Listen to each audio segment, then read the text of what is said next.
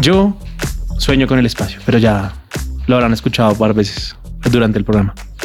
Y, y en realidad, o sea, me voy, o sea, la envidia que tengo de Andrés, o sea, es que está cumpliendo el sueño, está cumpliendo el sueño de, de- de toda mi vida. Yo terminé siendo ingeniero industrial y soy muy feliz con mi ingeniería industrial. Eh, parece? Sí, sí, sí. Sí, sí, sí. Se nota. No, no soy Obvio. ingeniero industrial muy feliz, pero todavía yo miro hacia arriba y digo como qué lindo sería poder ser astronauta. A mí también me parece brutal el pensar que afuera del planeta hay demasiadas cosas. Dios es una vaina brutal, creativo y pues creo que hay mucho por descubrir.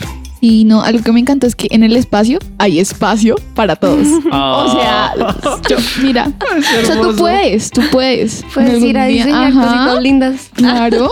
a Marte.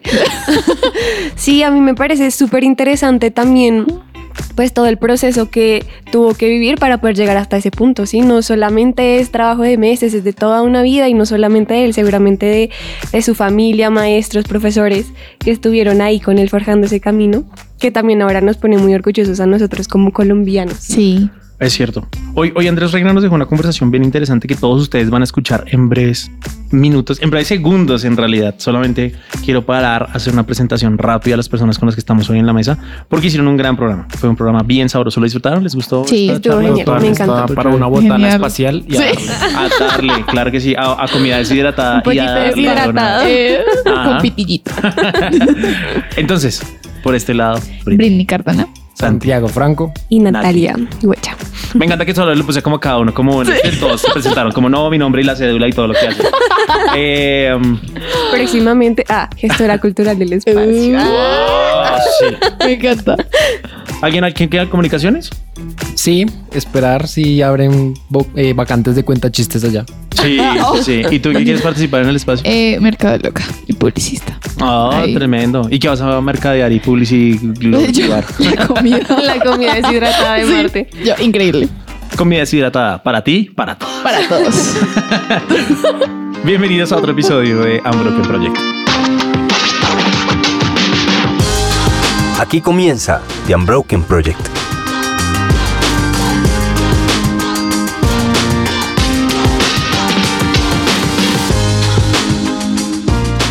Habíamos anticipado, tenemos un invitado bastante especial, bastante espacial. Ah, ay, a veces me Ok. paso de chistes de papá. Discúlpeme, discúlpeme. Eh, pero bueno, hoy nos acompaña Andrés Reina, tripulante de una misión análoga en el desierto de Utah, en Estados Unidos, de la MDRS, Mars Desert Research Station. Él es ingeniero aeronáutico de la Universidad de los Libertadores. Uh, uh.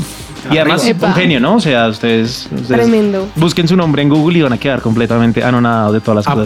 En Google. Sí, yo me busco no Ah, sale. sí. Me Y mucha información. Sí. Mucha. Sí, sí, sí, sí, sí, sí. Yo quisiera, ese es mi sueño, pero no, no. Aparecer en Algún Google. día. Sí, Oh, aunque bueno, Por yo algo quisiera bueno. aparecer en cosas buenas. Yo tengo Sí. amigos que han aparecido en cosas malas. Es, es, es muy triste, pobrecitos. Sí. Yo sí soy. Pero bueno, no, mentira. Andrés, bienvenido, bienvenido. Muchas gracias por estar en este lugar. Ustedes, muchas gracias por la invitación. Bueno, en realidad tenemos un montón de preguntas. Yo, yo quiero comenzar con una muy sencilla y es que es una misión análoga. Bueno, básicamente una misión análoga es una misión en la cual se recrean aquellos escenarios en los cuales se puedan presentar una como una misión espacial, pero aquí llevada en la Tierra. Se busca simular todas aquellas condiciones que se puedan presentar durante un viaje real al planeta Marte en este caso. Sí, en este caso, en esta oportunidad, en esta misión, nosotros vamos a, a buscar simular aquellas condiciones en las cuales se puede un astronauta está eh, se, se puede enfrentar, como cuáles, como por ejemplo nosotros vamos a estar confinados dos semanas en el desierto, vamos a estar en compañía de siete tripulantes más en los cuales nos vamos a poner a prueba porque son personas que vamos a conocer y va a ser nuestra familia durante, esos, durante esas dos semanas. Nos vamos a poner a prueba en el tema también, los factores humanos son muy importantes porque vamos a poner a prueba también la capacidad tema psicológico, cómo nos vamos a desempeñar durante esas dos semanas, ya que vamos a estar viendo solo desierto. Vamos a contar con comida deshidratada, como, la hace, pues, como los astronautas. Vamos a tener con agua limitada. Eh, el tema también del baño. Ujú. Ya nos vamos a, normalmente nos está acostumbrado a dos, tres duchas al día. En este caso ya estamos limitados a cierta cantidad de agua por tripulante y pues vamos a usar lo que son pañitos para secarnos y demás. Entonces se tratan de buscar y recrear todos esos escenarios que se puedan presentar en el viaje a Marte. Lo mismo, en este caso, en esta oportunidad voy a estar a cargo de lo que es, eh, voy a estar como Green Hub Officer, voy a estar a cargo del invernadero.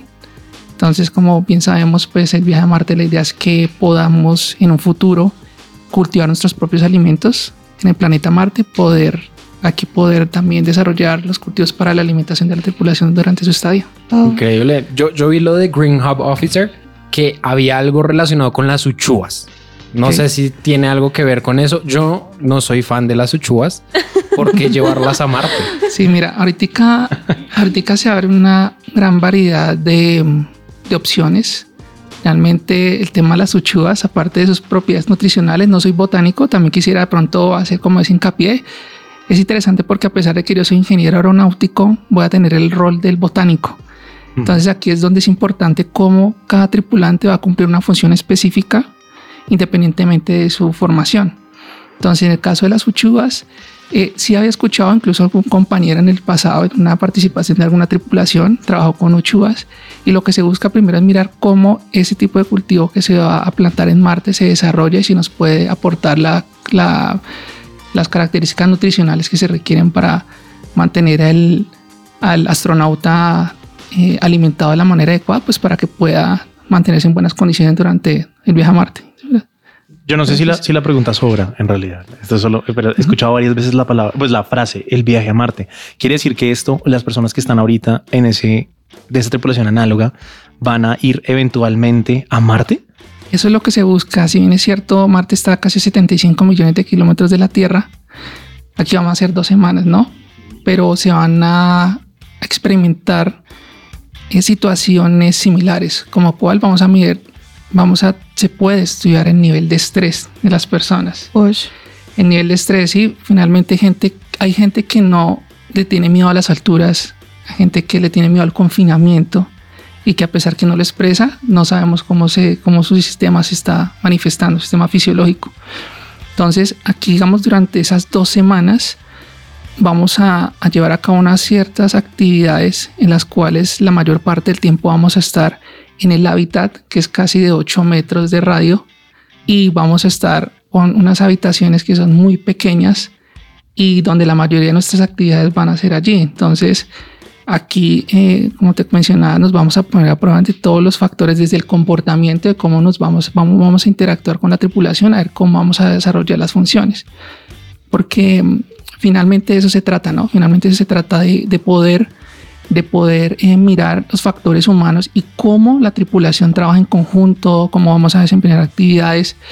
Una de las chicas de la tripulación, que es de México, ella va a estar a cargo del tema de la salud y seguridad de la tripulación.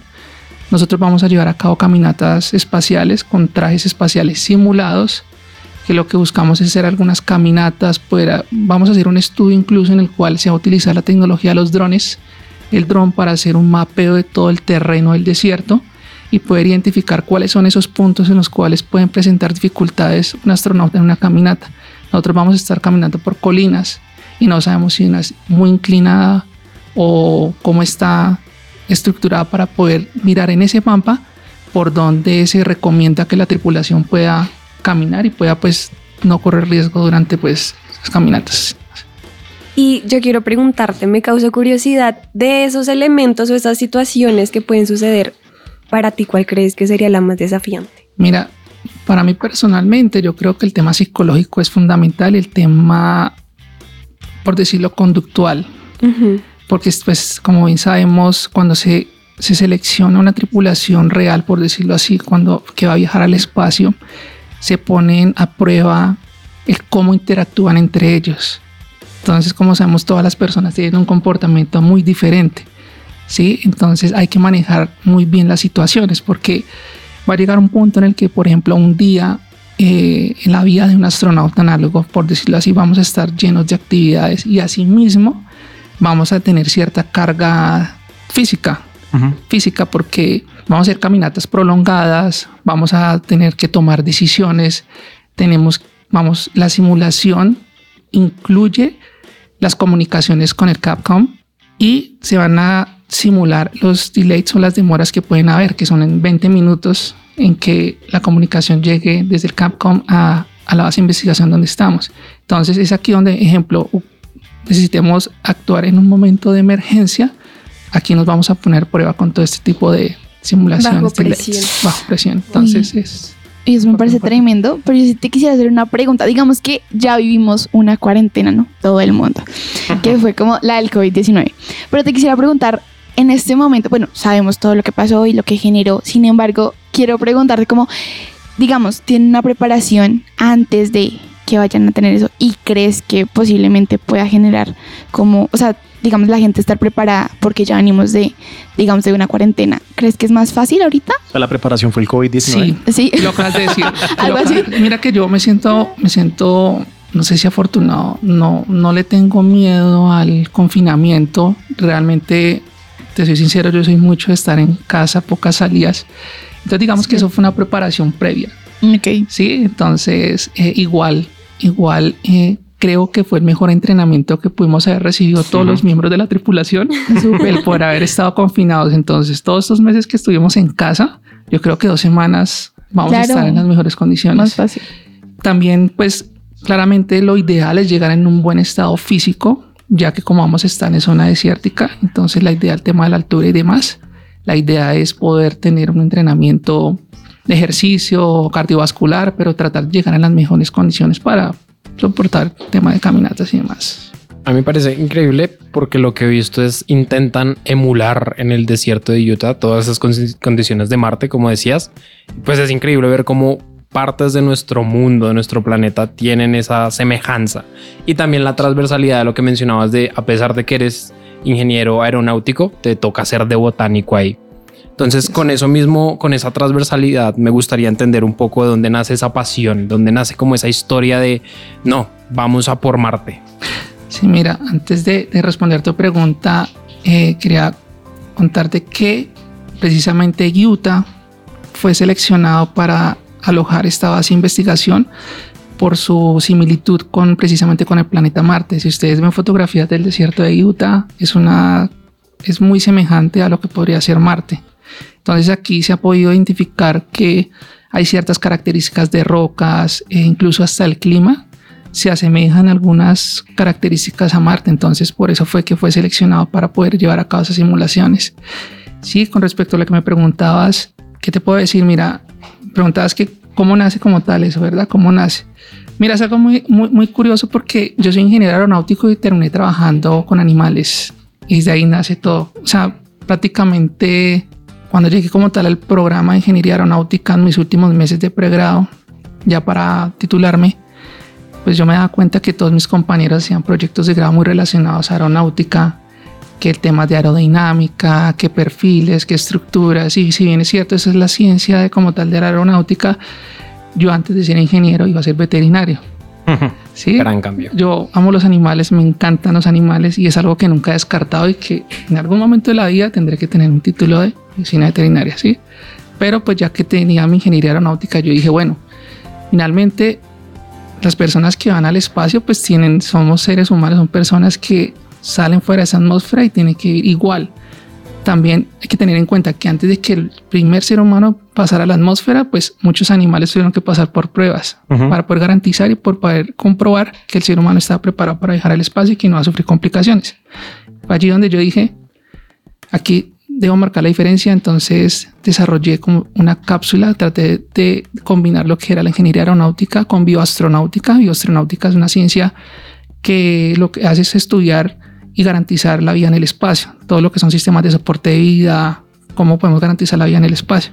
Y desarrollé como tal aquí una cápsula para el transporte una carga biológica de transportar un ratón en una cápsula de suborbital. Entonces allí fue donde combiné como las dos ciencias y seguido a eso pues siguió toda mi línea de investigación y fue allí pues donde desperté ese primer interés y del viaje a Marte pues es desafiante, ¿no? Es desafiante y hay muchos factores que ahorita, si bien es cierto en el tiempo se van a poder mitigar, es complicado por el tema más que todo el factor humano, ¿sí? ¿Cómo va a llegar el... el- el- hace un tiempo estaba leyendo, incluso me pareció interesante que las personas que lleguen a pisar Marte no son personas que pueden, que no deben superar los 40 años. Porque cuando lleguen a Marte, cuando pisen Marte, los huesos van a estar descalcificados. Ujú. Entonces es un viaje, es un viaje que es complicado. ¿Por qué? Porque dependiendo, ahí entra a jugar la mecánica orbital, de cómo la nave va a llegar al planeta. ¿sí? Hay mecánica orbital, la cual eh, se permite mirar las trayectorias y cuáles pueden ser como las más adecuadas para llegar, dependiendo de la posición de Marte con respecto a la Tierra. Pero lo que se ha estudiado es que viaje promedio estamos hablando de tres años. Tres años, entonces llegar de la Tierra a Marte, tienen que esperar como mínimo 520 días en Marte para poder alinearse, poder salir de órbita y retomar a la Tierra. Entonces, en los 520 días, el cuerpo claramente se pone a prueba y eso sumado durante los meses que va a estar el viaje. O sea, que hay factores que están la radiación, eh, muchos factores que finalmente desafían el, el, el, campo de la ciencia aeroespacial y como tal la medicina aeroespacial. Así, campo. Yo, yo, yo soy ingeniero, yo tengo Solo, solo como por saber si tengo la, la teoría bien. y tengo, en realidad tengo dos preguntas. Tengo uno sobre la teoría bien y otro es ya es otra cosa de, de más curiosidad. Y es, el problema de los 520 días es para que la nave logre coger velocidad como, un, como una lanzadera en, en a sí. través de Marte, ¿sí? Sí, haz de cuenta, esos 520 días son los, el, el tiempo mínimo de permanencia en Marte que está la tripulación para que se, para que como que se alineen. Ok. Es como el tiempo que tienen que permanecer para que hagan un alineamiento y como que puedan salir de, de, del planeta y se puedan como alinear con la trayectoria ya trazada los, para regresar a la Tierra. Que la Tierra los, los, los, los coja en realidad, ellos no... Exactamente, uh -huh. sí, porque normalmente, digamos, Marte cuenta con una, una órbita elíptica uh -huh. y la Tierra cuenta con una órbita redonda. Entonces ahí la mecánica orbital entra para mirar cuál es la mejor trayectoria y tienen que esperar esos 520 días en Marte para que se cumpla esa trayectoria mecánica orbital. Qué nervios, es decir, es decir que si se les pasa la Tierra, chao. ¿O sí. ah, si se les pasa la Tierra al Sol, chao. No ah. sé si han visto. no, no, hay transbordo. Sí, no, incluso no, no, sé si han visto la, la creo que es película de, de Mars, la, el. El marciano, el. Marciano tiene otro nombre, ¿no? El. Richard Rescate, creo que es en español. Sí, correcto. Si uh -huh. se dan cuenta, ahí ellos juegan con mecánica orbital y cómo tratan de volver a rescatar al astronauta. Entonces es muy similar. Entonces los desafíos son grandes. Sí, yo, yo, quería hablar de eso, pero, pero ya hablaremos de eso un poco más adelante. La otra pregunta es, ¿qué, qué hace la cápsula para, para que la rata sobre, pues el ratón, perdón, no es rata, pero mira, el ratón, la rata, no, no mira, sé cuál sea eso, el término eso. científico. sí, digamos ya mismo lo, la carga biológica. La carga biológica, eh, me encanta. Eso es lo más pro. Sí, sí. sí. Pues mira, de eso lo que realmente me apasionó para desarrollar ese proyecto es que tú tienes una vida en tus manos, ¿no? Entonces, uh -huh. finalmente hay que diseñar los sistemas y los subsistemas que permitan garantizar esa vida, ¿sí? Como cuáles. Sabemos que eh, los seres humanos necesitamos oxígeno, dióxido de carbono exhalamos y pues obviamente un, un organismo más pequeño tiene las mismas necesidades. Entonces aquí es donde entramos a jugar con el tema del de intercambio como tal de, de um, primero conocer el modelo, qué requerimientos tiene, cuánto consume de oxígeno, cuánto exhala dióxido y la manera de poder eh, mantenerlo, ¿no? Porque finalmente también iluminación, el, el, consumo de alimento, cómo se van a mantener, por lo menos en el tema de los malos animales, ellos se ponen nerviosos, entonces también hay un tema de desechos que hay que considerar. Y aquí un gran desafío es, pues, claramente el tema de cómo vas a garantizar que esa vida no va a sufrir, ¿no? Uh -huh. Que finalmente estamos hablando de una vida. Entonces es como desarrollar todos los sistemas para que garantices que ese modelo va a tener las mejores condiciones. Entonces estás hablando de oxígeno, consumo de alimento, eh, también cómo vas a hacer el control de los desechos, iluminación. Te doy un dato bien interesante, por lo menos en, los, en las ratas albinas, ellas por sus ojitos rojos, si se dan cuenta, ellas no pueden ellas son sensibles a ciertos lumix. Entonces pueden producirles, producirles ceguera. Entonces es aquí donde hay que entrar a jugar lo mismo tema del fotoperiodo. Ellos son, digamos, roedores, pueden que sean nocturnos, pero tienes que controlar el, el, el, el ciclo horario 24-24. Todo eso tienes que reclarar en la cápsula donde van a ir. Wow, son... Sí, es tremendo trabajo, tremendo trabajo. Bueno, vamos a hacer una pequeña pausa y ya regresamos.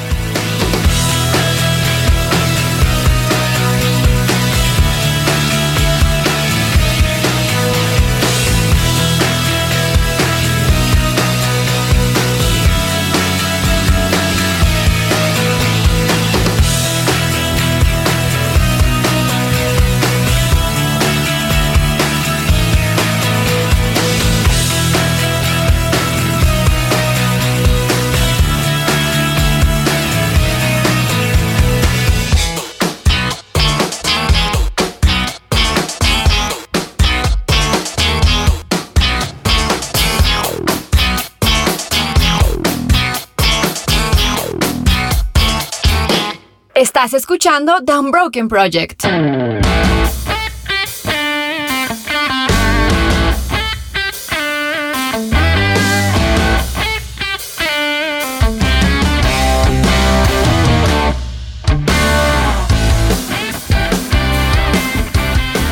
Regresamos con Andrés Reina.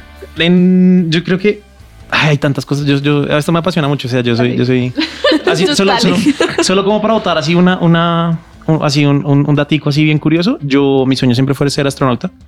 Eh, pero yo sabía que una de las formas de llegar a ser astronauta era ser piloto, eh, no sé, como Militar. militar, sí. Y luego uno podría ser piloto de pruebas y luego pasar a ser astronauta. Pero soy daltónico. Entonces todo mi sueño se vino al piso. Sí, ya tenía la estrategia, por eso les digo, ya sabía. Yo ya sabía cómo era toda la estrategia. Yo listo, si iba a hacer esto, ta, ta, ta, ta, ta. Y ya, entonces un día me dijeron, no, eres daltónico. Y yo, ay, ¿eso qué me afecta? No puedes ser piloto. No, no puedo ser astronauta. La vida no es color de rosa. Así es. se me tiraron la, se me tiraron el sueño de, de ser Rayos. astronauta. Pero de todos modos tenemos a Andrés Reina aquí con nosotros que todavía puede cumplir mi sueño. Él no es daltónico. No es daltónico, ¿cierto, Andrés? No. Excelente. es que hay que lástima.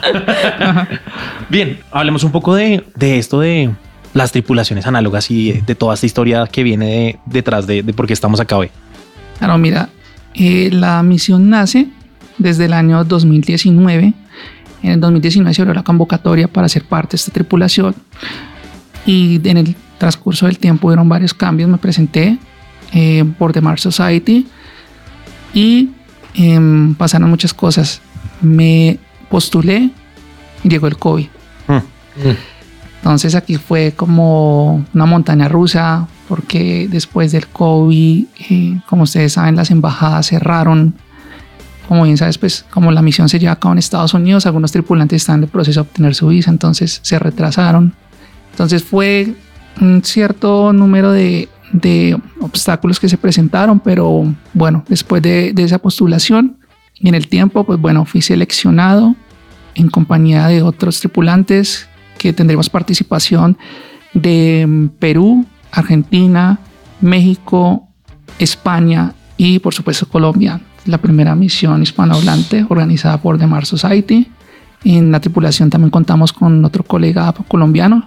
Él va a ser el comandante de la tripulación, quien ha tenido bastante experiencia en otras misiones análogas. Y bueno, y pues me siento como tal muy afortunado de hacer parte de la tripulación, ya que algunos de ellos han participado de otras. Entonces me traeré todo lo mejor de esta tripulación de, de los que ya han pasado por, por, por algunas misiones. Tremendo. Vas investigando. Eso de que lo que les decíamos, ustedes pueden mirar en, en- en internet acerca de, de- de Andrés. Esto hace parte del proyecto Irma. Bueno, te cuento, el proyecto IRMA no es un proyecto aparte. El proyecto IRMA es un proyecto que nace a partir de una convocatoria organizada por las Naciones Unidas y la Agencia Espacial China. Es un proyecto que tiene como base principal Perú. El, Perú, el, el proyecto se gesta en Perú y aquí es donde como tal Colombia tiene la participación de hacer parte del grupo de diseño e ingeniería, de diseño e ingeniería del instrumento. El proyecto mm, como tal pues busca estudiar bacterias y microgravedad eh, a bordo de la Estación Espacial China.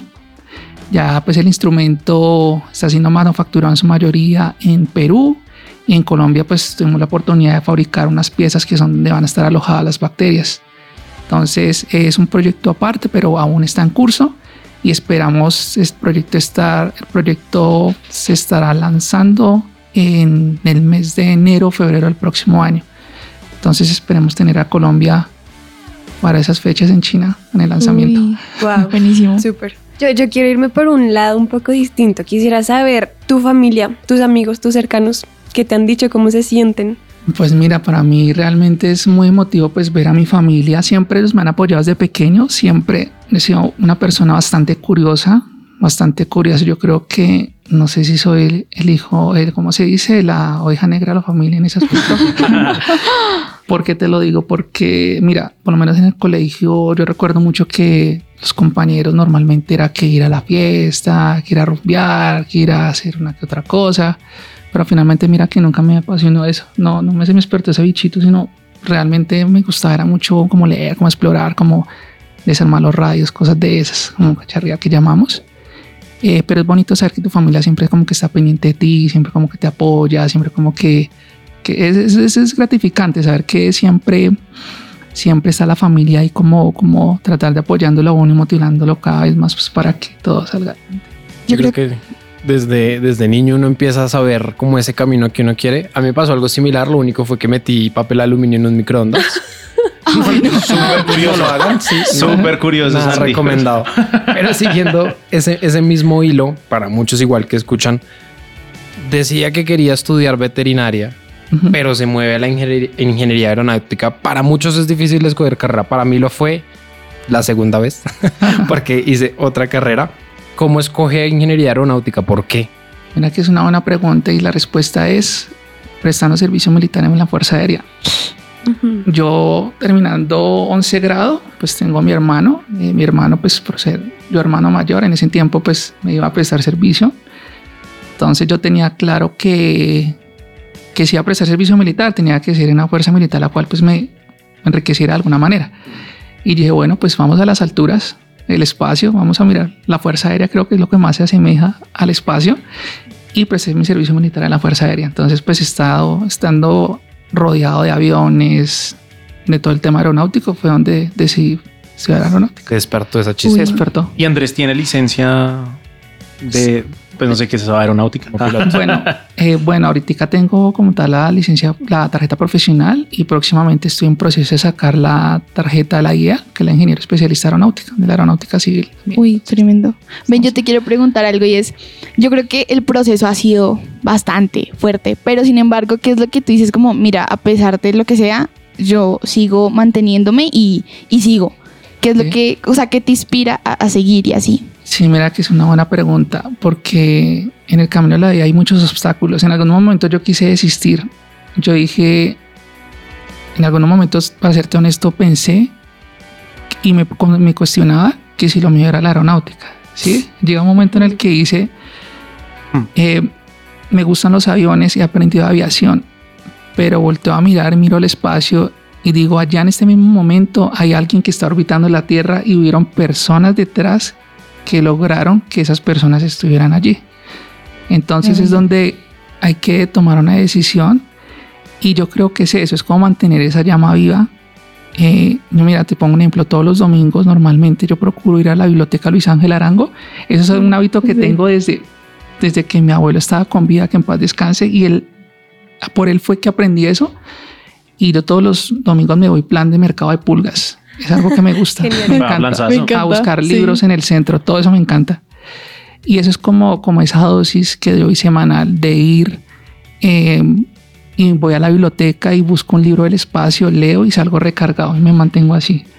Porque después Oh. sales a la vida laboral y te metes en el chip de entregar esto, lo otro. Entonces es como buscar esa manera de mantener esa llama viva. Es así, así. Espectacular. Sí. Tremendo. Y esto solo como preguntar nosotros aquí, nu- nuestra, nuestra audiencia mayormente son universitarios. Eh, pero además de, de- de ser, eh, astronautas, ¿qué hace un ingeniero aeronáutico? Mira, un ingeniero aeronáutico tiene bastantes campos, ¿sabes? Mira, ingeniería aeronáutica parte desde el diseño de, diseño de partes de aviones hasta la parte, hay muchas cosas, te puedes especializar en temas de motores, tema de estructuras, parte del mantenimiento, incluso hasta la parte comercial. Sí, digamos que aquí, eh, lastimosamente en Colombia, aún no se cuenta con un programa muy fuerte en el área aeronáutica. Em, entonces, pues ahorita muchos de mis colegas están trabajando en el extranjero, pero eh, en sí como tal, ingeniería aeronáutica te abre muchas puertas. Desde, desde lo que te comentaba, desde motores, puedes ser especialista en motores, en estructuras, em, incluso porque no está ser piloto, ¿no? Mucha gente pues Mm. relaciona la ingeniería aeronáutica con ser piloto, que no es nada. Que mucha gente, yo recuerdo que compañeros que llegaban y me decían, eh, yo me inscribí a la carrera y voy a ser piloto. Y yo le decía a ellos, bueno, miraste el currículo, las clases que vas a ver. Y era donde al siguiente semestre ya no lo veía. Ay, Sí, entonces... Estaban en el lugar equivocado. Exacto, Sí. pero digamos que está de la mano, ¿no? Finalmente conozco muchos casos de, de compañeros que son pilotos y son ingenieros aeronáuticos, que finalmente pues un piloto debe conocer las que está volando Debería, ¿no? Sí. sí. sí. y cómo funciona. Claro. Entonces, Seguro, en una emergencia así bien de película que pueda Así. arreglar la Auxiliar. avión. Ah. Seguro, no. Todo, todo. Lo que pasa es que lo triste de, de, la- de la- de todas las cosas espaciales que uno en realidad conoce son cosas mucho de, de películas, ¿no? Lo chévere es que las películas ahorita las están haciendo un poco más realistas, entonces uno es más consciente de las cosas. Sí, pero y si te das cuenta, mira que hace unos años, hace varios años, el espacio era como limitado, ¿no? Que finalmente era para las grandes potencias, pero te estás dando cuenta que incluso ahorita la India ya llegó a la Luna. Ahorita están las misiones espaciales eh, privadas. Entonces, en el tiempo se está demostrando que, que en, en un futuro no muy lejano todos vamos a, ¿por qué no llegar al espacio, no? En- Oh, ¿se Pues es el sueño. O sea, para mí sería. Ay, no, Increíble. Me daría mucho miedo, la verdad. Yo, yo sí pues- tengo una, una duda de eso. ¿Por qué, por qué Marte? Bueno, esa es una buena pregunta, ¿no? Mira que hace unos días estaba leyendo y eso se- es una pregunta que se hace a nivel mundial, ¿no? Dicen, ¿por qué Marte, eh, mira, se ponen a prueba? No sé si sabías, pero cuando el momento que llegaron a la Luna, a la Luna se llegó sin un propósito. Se llegó fue en, de un, se llegó para demostrar que Estados Unidos está en todas las capacidades tecnológicas y de desarrollo de poder poner un hombre en la Luna Ujú. pero no se hizo el objetivo como que a la luna vamos a llegar a encontrar esto. Eso fue en el tiempo en donde se han trazado unos objetivos mucho más claros. Sí, pero aquí Marte también, eh, ah, bueno, hay un, hay un tema importante, ¿no? Que es el tema de minería espacial, que es un, es, ahorita es un campo en el cual se está abarcando mucho y se han dado cuenta que en la luna hay muchos recursos naturales. Entonces, es uno de los objetivos también, más allá de hacer ciencia. Marte también es una de las maneras de poder decir que es que y aquí es interesante porque Marte, porque ya no va a ser de un solo país. Ya digamos aquí van a ser de muchos países el poder llegar a Marte. Y lo estamos viendo con las empresas privadas. Action Space ahorita se adjudicó el contrato para desarrollar el traje espacial que va a llegar a la Luna. Anteriormente era solo NASA. ¿sí? Em, entonces, ahorita es un trabajo mancomunado de muchos países, incluso Colombia ahorita está en cooperación con el programa Artemis de NASA. Entonces, el, el objetivo es también poder demostrar que se puede trabajar mancomunadamente para poder llevar un hombre a Marte, ¿no? Y a partir de ello, ¿por qué no en el tiempo colonizar Marte? Como le dijo Elon Musk en algún momento, nosotros bueno, tenemos que convertirnos en una, en una especie multiplanetaria. Uy, Es un poco, es un poco de ciencia ficción, pero nada descabellado en el tiempo y pues como está avanzando la tecnología. Es cierto. Hay, yo así como un, como un detalle, así, algo que decías que me pareció interesante de que pues Marte es, no es la Tierra, ¿no? No es un país de nadie. Hay una cosa que dice que lo que pasa en el espacio como no es de nadie, es como las leyes que aplican en aguas abiertas. Entonces como, como que no hay extradición, no hay no sé qué más cosas. Entonces como que el crimen en algún Wow, sentido es legal. Un montón de sí, cosas. Oye, mira que es, es interesante porque incluso me preguntaban alguna vez y, y se, se tiene el concepto que las personas que trabajan en, en el programa espacial o en las ciencias espaciales son netamente ingenieros, médicos, astrónomos, pilotos, pero nos estamos dando cuenta que hay otras carreras, necesitamos un abogado, que lo acabas de decir, Ujú. cuando se colonice Marte, cómo van a ser las reglas, ¿no? Finalmente, eh, pues hay como tal un acuerdo en el cual se dice que el espacio es de todos, ¿no? Pero siempre existe como el riesgo y el miedo de que ese país o llamémoslo agencia llegue y diga, aquí estoy yo, quedo y esto, sí. Entonces es donde entra todo este tema de legislación y mirar cómo puede ser un fin común de todos. Qué loco. Y, y me parece que conecta muy bien con lo primero que mencionaste, que lo más difícil puede ser ese tema psicológico, ese tema conductual. ¿Cómo es esa convivencia con las diferentes culturas de otros países? Correcto, mira, te pongo el ejemplo ahorita la misión que vamos a llevar a cabo en Utah. Como te les comentaba, vamos a contar diferentes nacionalidades, cada uno cuenta con pues, una cultura diferente. Entonces es aquí donde, donde, por lo menos, tocando el tema del proyecto con la Agencia Espacial China, cuando estemos en China, la gente asiática tiene su cultura, Ujú. ¿sí? Eh, que es una cultura bastante diferente. Entonces, obviamente nos ponemos a prueba en todos los sentidos, en todos los sentidos, porque pues como tal nosotros como colombianos sí, somos total. colombianos, y esa es la idea, ya la alegría a todo el mundo. La cultura. Sí, pero tú llegas a una cultura asiática y diferente. Entonces es aquí donde la idea precisamente se hace una, tri- una, una tripulación en variada en nacionalidades para eso mismo, para poder llegar a, a demostrar que pues la, independientemente del país puede haber una buena convivencia y las culturas pueden unirse para, para llevar a cabo una misión. ¿Se imaginan en unos años, siglos, milenios, ah, hablando de la cultura de Marte? ¿Se imaginan eso? O sea, Es que los marcianos son... Una del espacio. Eso hablábamos ahorita, pero cuando se puede abrir la sede de su presencia a Marte. Epa. ¿Por qué ¿Se no? imagina? ¿Por qué no? Con 20 minutos de retraso, pero ya. ya. Yo creo que algo, algo que también influye es el idioma, ¿no? Sí, Importante ahí también. De lo que mencionabas también de la cultura. sí, total, total. Mira, eso es algo súper, súper importante. Como bien saben, pues los programas espaciales fuertes ahorita, bueno, son varios países, pero por lo menos en NASA, los astronautas norteamericanos se entrenan pues para saber ruso, ¿no? Finalmente es el segundo idioma de ellos. Y se va a convertir en un tercero cuando se abran las puertas también para llegar a la Estación Espacial China. Ya las- Wow. Entonces ya se va a convertir en un tercer idioma y esperamos que sean más. Pero eh, la idea es poder también transmitir y comunicarnos con aquellas culturas que, que están y participan en el campo espacial. ¿Qué tal, está, Buenísimo. ¿Qué tal está el inglés, el ruso y el chino de Andrés? Pues mira, el tema del ruso está en proceso, es algo que me gustaría empezar a aprender, el mandarín. Bueno, eso lo tengo ahí todavía en stand-by. Sí, y bueno, no, el tema del inglés creo que eh, se necesita, es, es esencial. Digamos que hoy en día, mira que algo que me parece muy, muy interesante es que mi hermano no vive en el país, mi hermano se radicaba en Canadá cuando fui a visitarlo. Tú miras las personas más humildes, más sencillas, manejaban tres idiomas. Me encanta. Entonces es algo que como que te abre los ojos y Claro. dicen, esta persona que tiene pronto una educación básica, te habla en tres idiomas. Le preguntas dónde queda la farmacia, dónde cojo el tren, en el idioma que de los tres que quieras. Ellos normalmente vienen su idioma de origen. Pueden ser un árabe, te habla en árabe, en inglés y en francés. Entonces como que te abre los ojos y dices, uy, hay que reforzar más. Hay que aprender, muchachos. Entonces, sí, Ay, sí. Que mantienen Las puertas que, sí, no, las puertas que hay que abrir para, Sí. las puertas que abre el idioma, más Sí, bien.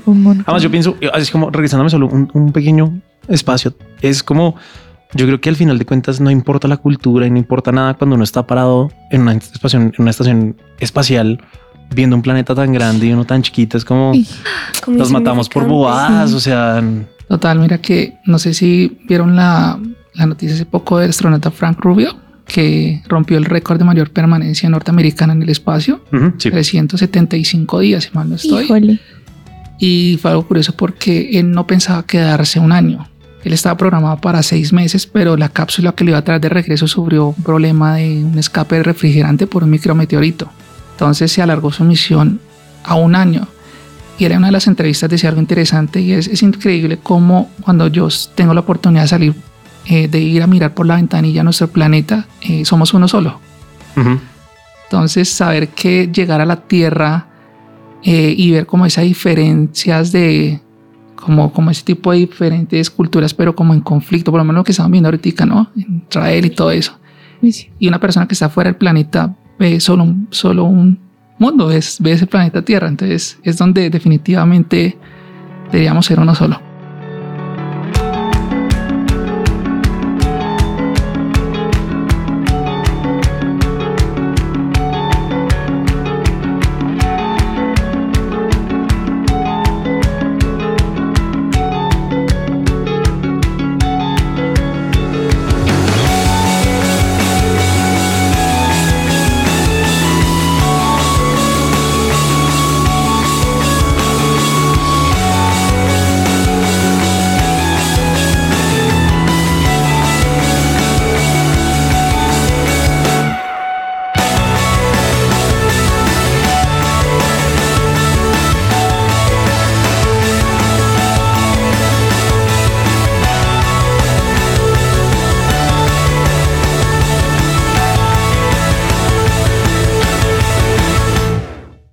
Su presencia radio te acompaña.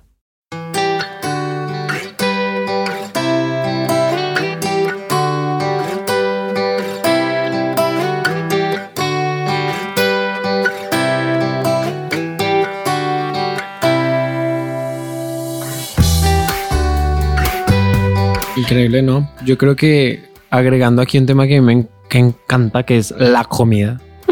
Y hablando de las diferencias, culturas, de que debería ser solo una, exacto, solo una.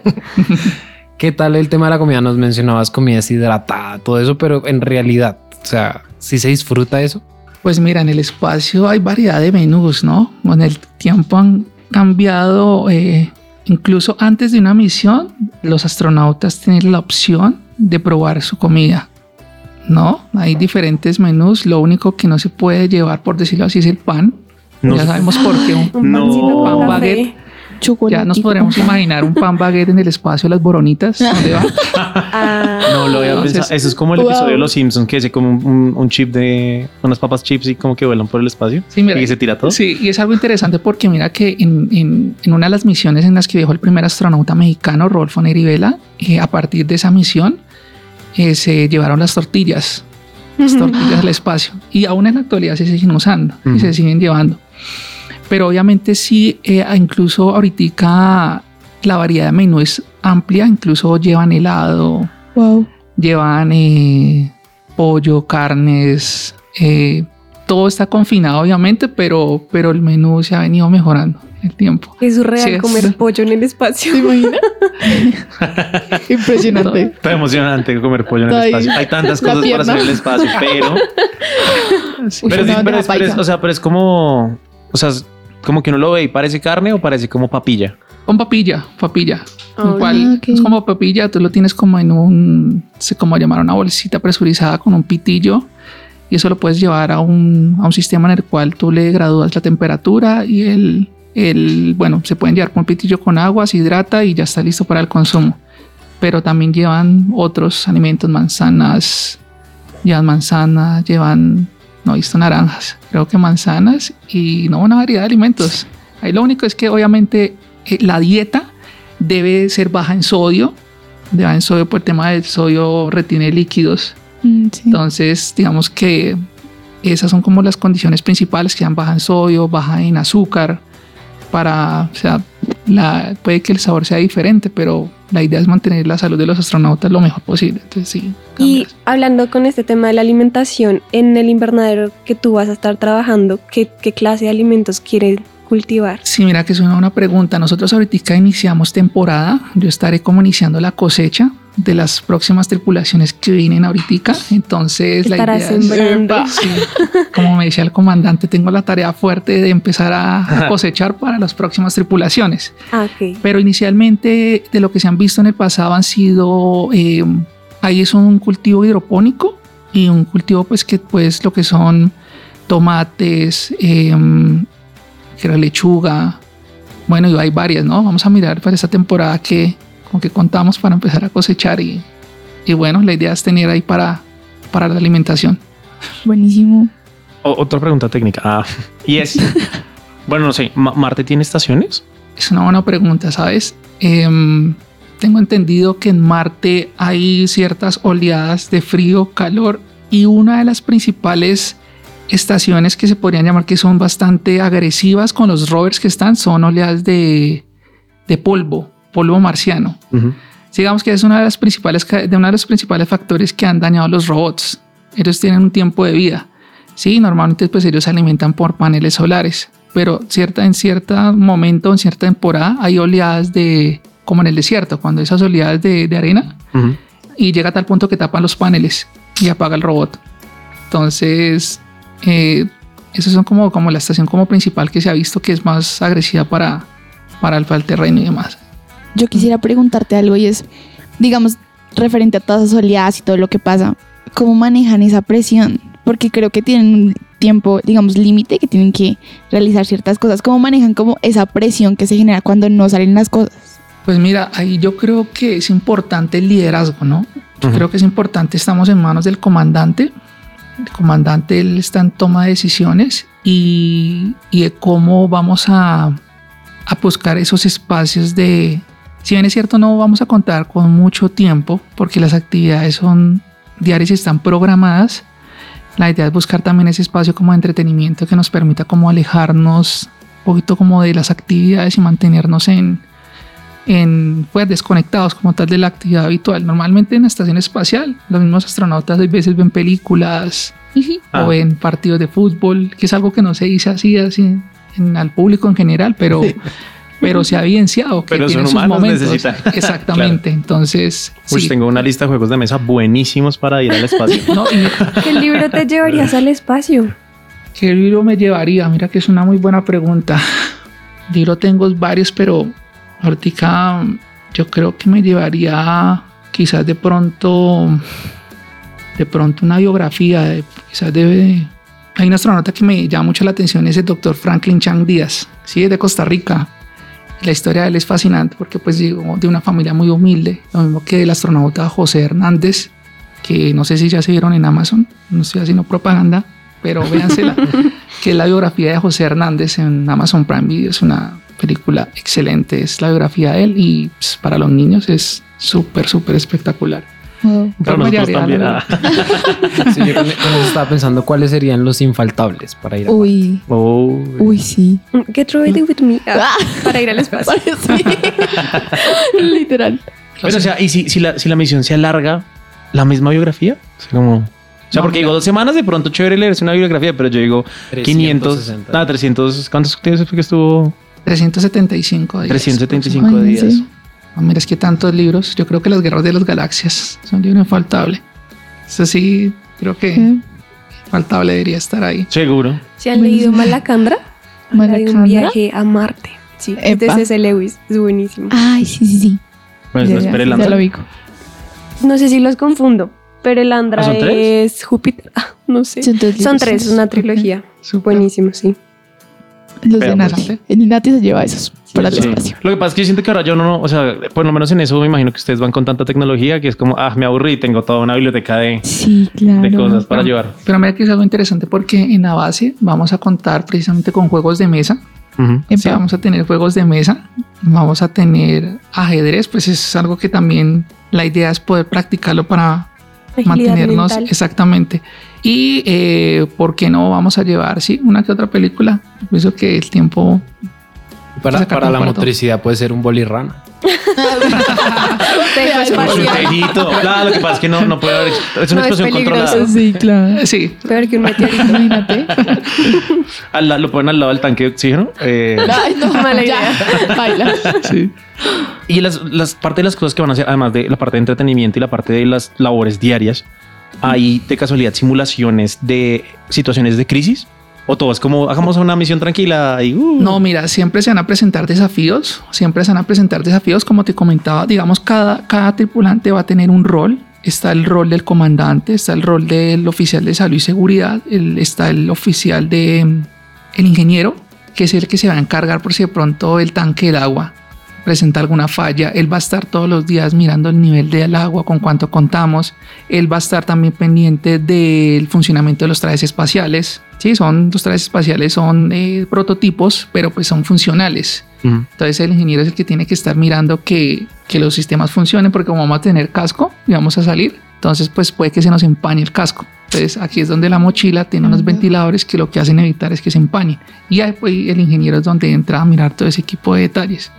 Y lo más interesante aquí en esta misión, que creo que también algunas lo han hecho, es que vamos a contar con una periodista que es de España y ella es la que va a estar dando como el reporte del día a día. Uy, eso está- buenísimo. Está, genial. ¿Te imaginas? Una comunicadora ahí medio de- Reportando todo. La Sí, influencer de Marte. súper. Entonces creo que el ejemplo, el ejemplo, el ejemplo es claro que, que el espacio es para todos y que necesitamos de todas las profesiones. Sí, entonces ella precisamente va a estar todos los días como haciendo la bitácora de las actividades que estamos llevando a cabo y, y tomando registro de todo la actividad.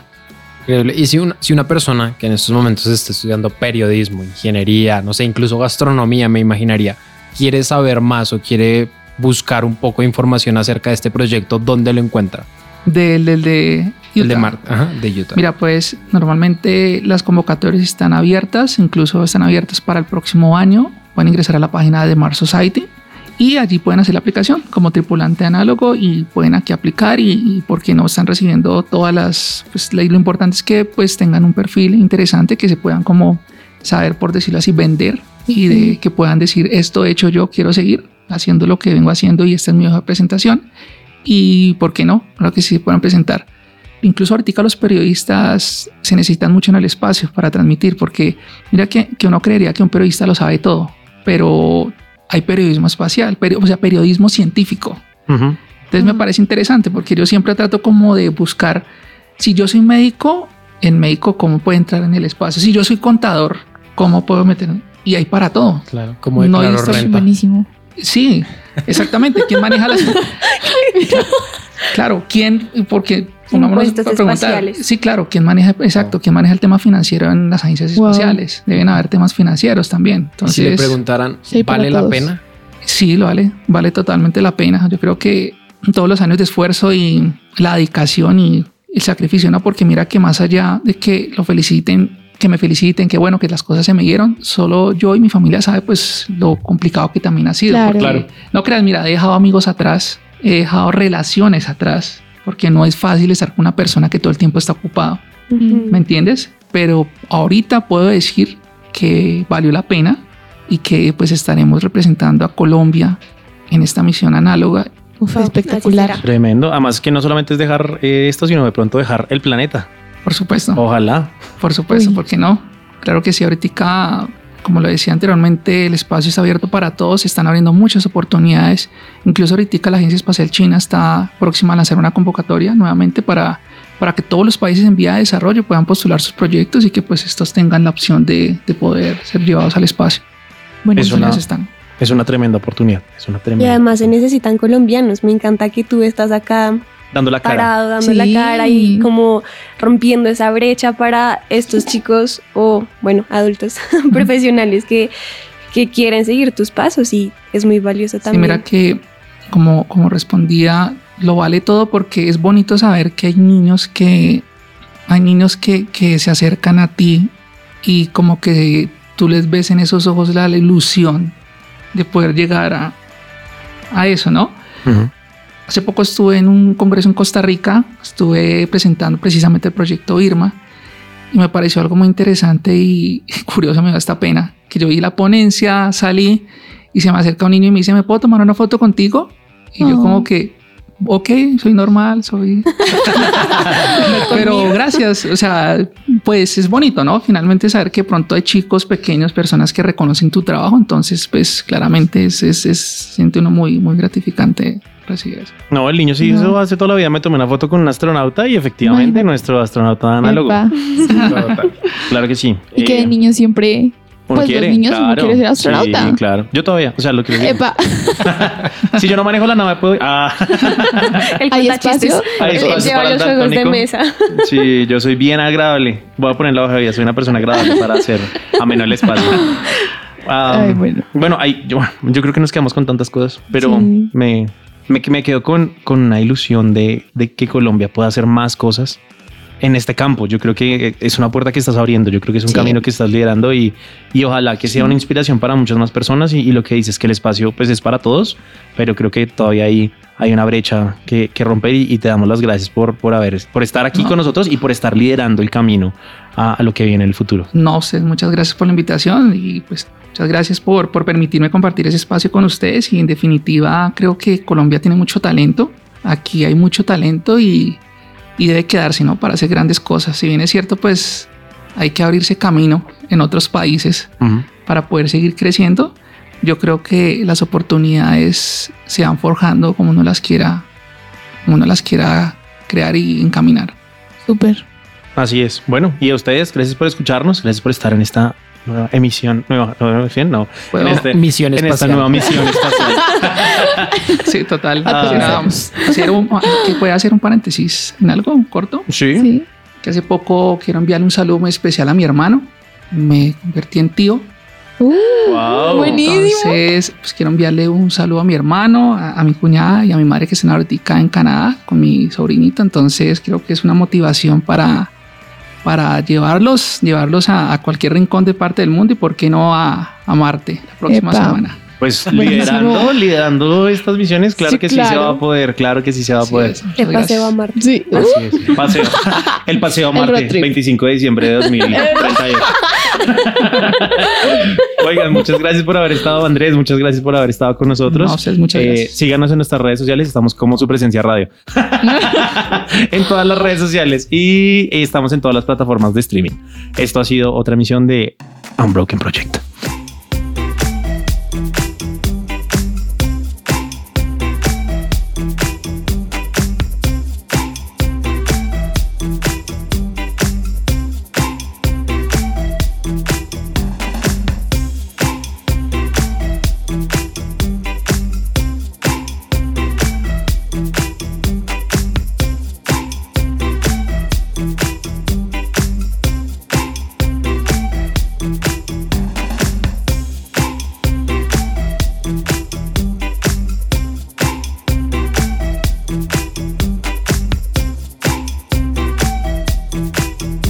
The Unbroken Project.